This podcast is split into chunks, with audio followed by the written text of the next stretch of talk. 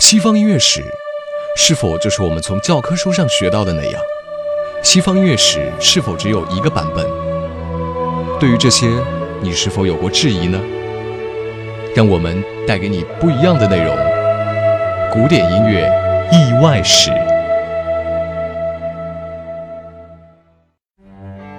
古典音乐意外史，各位好，这里是知乐古典音乐，我是主播叶帆。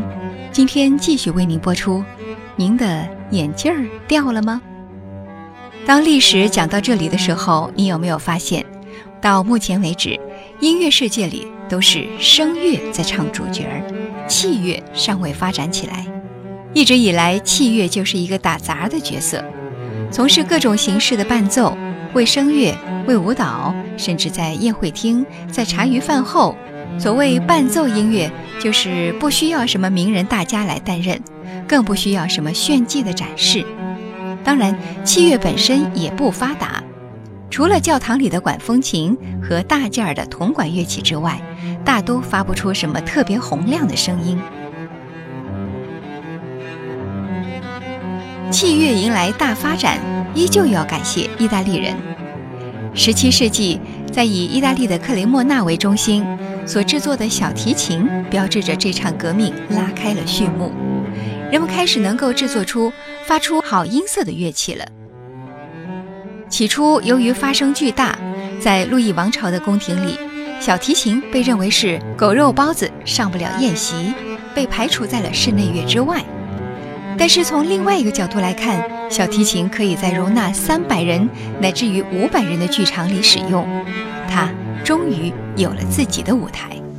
想想看，十把吉他都不及一把小提琴的表现力丰富，因此，小提琴成了剧院弦乐的主角儿。这个传统到了十八世纪被继承发展下来。从十七世纪末，优秀的小提琴演奏家们开始涌现。到了十八世纪，器乐演奏家已经不仅仅局限在小提琴领域了。从此，器乐演奏。有了跟声乐分庭抗礼的资本。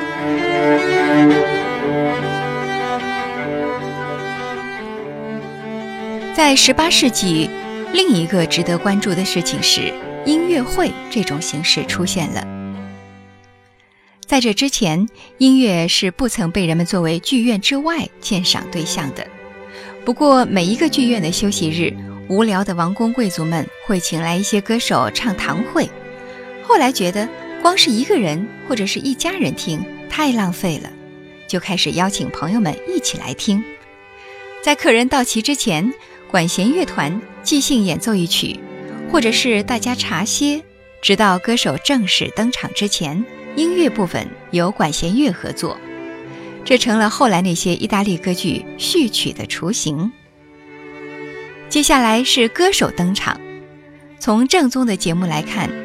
演唱部分就是歌剧咏叹调，两三位歌手轮番来唱，这样可以持续一两个小时。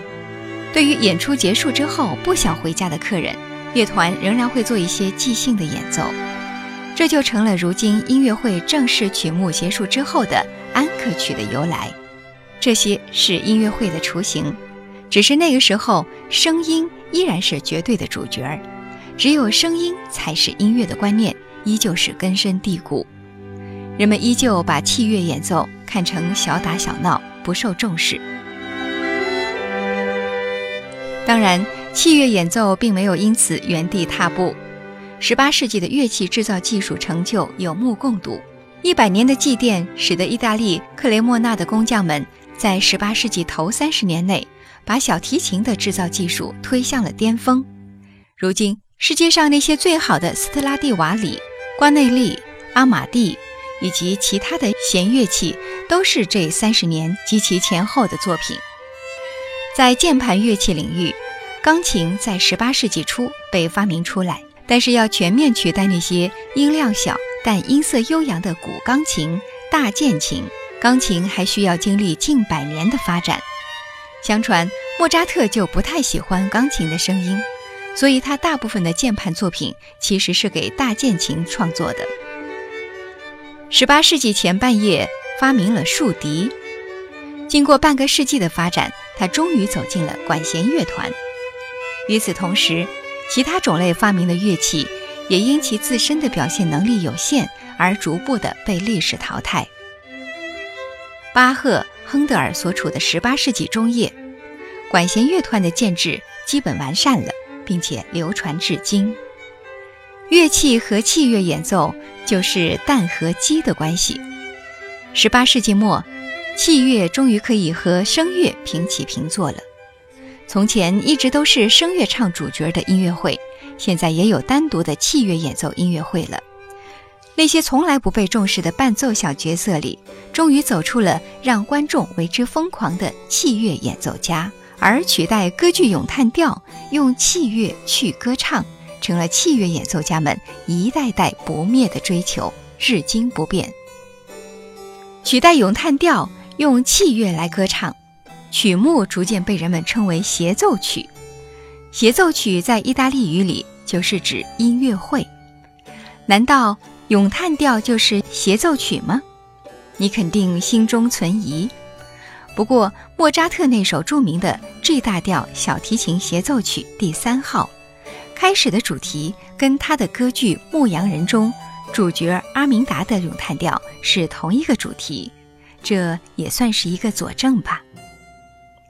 就这样，器乐演奏终于在历经百年的舞台上扳回一城，为那些大部分只是在做伴奏、永远充当默默无闻的管弦乐团演奏者们增加了一抹亮色。纯器乐演奏终于不必再单纯的扮演序曲角色。在歌剧开演之前，提醒观众们该安静了。各位听友。这里是古典音乐意外史，我是主播叶帆，感谢您的收听。